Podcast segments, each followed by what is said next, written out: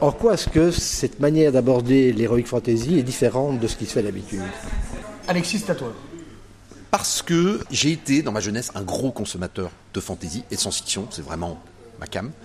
Et à un moment donné, à tort ou à raison, ça ne me nourrissait plus. Je retrouvais des intrigues qui se ressemblaient un petit peu, des créatures qui étaient devenues un petit peu des, incontournables. Il fallait du dragon, il fallait ci, il fallait ça.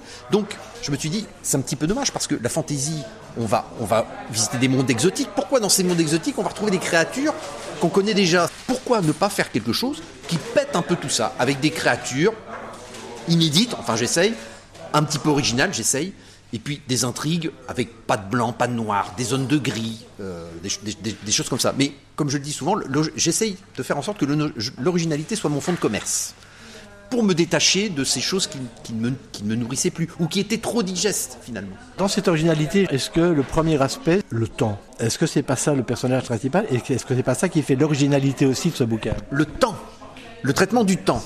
C'est une très bonne question parce que je, je- je n'avais pas vu les choses euh, sous, ce- sous cette a- facette-là. Il y a un rapport au temps qui est particulier parce que euh, on vit deux temporalités différentes.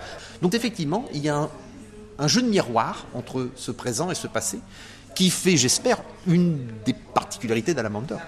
Si Mike représente le, le passé qui s'impose à nous dans le présent, Redzel, lui, c'est le présent qui s'impose à nous dans le présent. Après, il y a le, le futur qui est le déroulé de l'intrigue. Mais Jonas représente peut-être un petit peu ce, futur, parce que Jonas, c'est un magicien qui, qui se transforme. Au moment où j'écrivais Alamander, cette, cette histoire, le flux arrivait, je me suis rien fusé. Parce que je considérais que, euh, quelque part, Alamander, c'était un parc d'attractions, et c'était mon parc d'attractions. Donc j'invitais les gens, je leur dis, venez, venez faire un tour sur ma grande roue, venez faire un tour sur mes montagnes russes. J'ai envie de mettre, un moment donné, un côté un peu sanglant. Alors, pour moi, c'est c'est pas gore, mais effectivement, on peut considérer que euh, un parasite dans, un herbivore, il y a un côté gore. Mais je ne voulais pas me refuser quoi que ce soit parce que je voulais m'amuser avant tout en écrivant. Donc s'il y a du côté gore, ce n'est pas voulu. C'est parce que je me suis dit qu'à un moment donné, l'exéole, ce sont des gens avec qui il faut compter, c'est des sauvages euh, qui, ont, qui contrôlent leur naissance en mangeant leur progéniture. Il faut, il faut que, voilà, ils, ils peuvent pas être là et, et faire tapisserie. Il faut qu'on voit pourquoi ils sont méchants et qu'on le ressente dans, dans, dans sa chair ou dans la chair des gens qu'ils vont parasiter. J'ai l'impression, et c'est c'est une impression positive en plus, qu'il y a deux scénarios. Après, et que le travail a été de mêler ces deux scénarios et d'en faire quelque chose qui est lisible au niveau graphique. Moi, effectivement, j'ai dû tracer deux storylines pour pouvoir comprendre l'aboutissement de chacun. Alors, entre les deux, les deux storylines, il y a 800 ans de- de- de- d'écart, mais je ne les ai pas créés. J'ai j'ai fait que respecter le roman de, base. Et euh, je trouvais ça très, très stimulant. Et c'est pour ça que j'ai fait deux narrations différentes.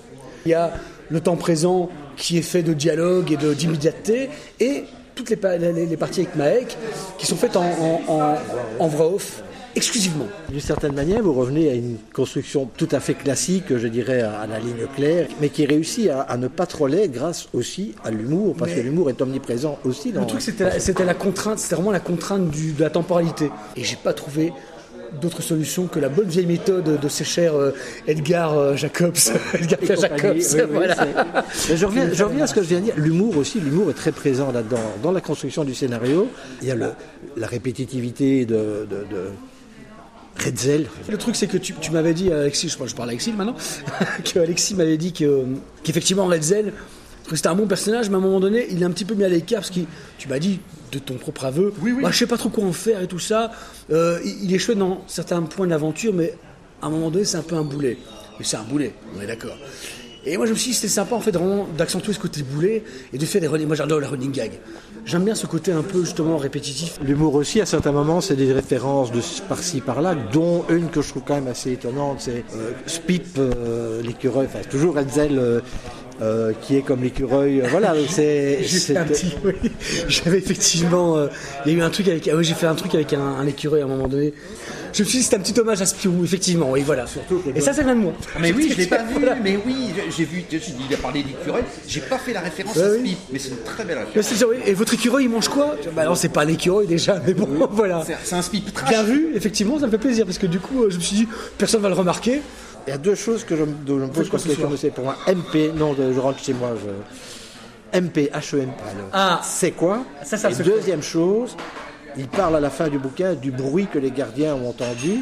Et on en parle à un moment, mais on n'en parle pas du tout avant. Là, il y a pour moi quelque chose que je comprends. Alors, il y a un truc, vraiment un processus qu'on fait dans les séries, c'est qu'on pose un, un suspense qui sera dévoilé dans les prochains albums. Il y, a, un tome 2 qui va sortir dans, euh, à mon avis, un an, à peu près. Et euh, donc les gens vont pas se rappeler du tout, parce qu'ils auront lu euh, 150 BD entre-temps. Alors je conseille à tout le monde de relire le tome 1, parce que c'est vraiment, du coup, une enquête policière. Et il y a effectivement des petits éléments qui font que ah mais oui c'est bien sûr. Je suis un grand amateur. euh, un, de mes personnages euh, préférés dans le monde de, de la non-fantasy, c'est Arsène Lupin. Et Arsène Lupin, c'est du polar. Arsène Lupin, il est vivant, il est espiègle. Donc c'est intéressant dans de la fantasy de mettre des choses que j'aime bien. Effectivement, Jonas, bah, c'est quelqu'un qui, qui se sort des situations avec son ingéniosité, qui réfléchit, qui se dit ah tiens, etc.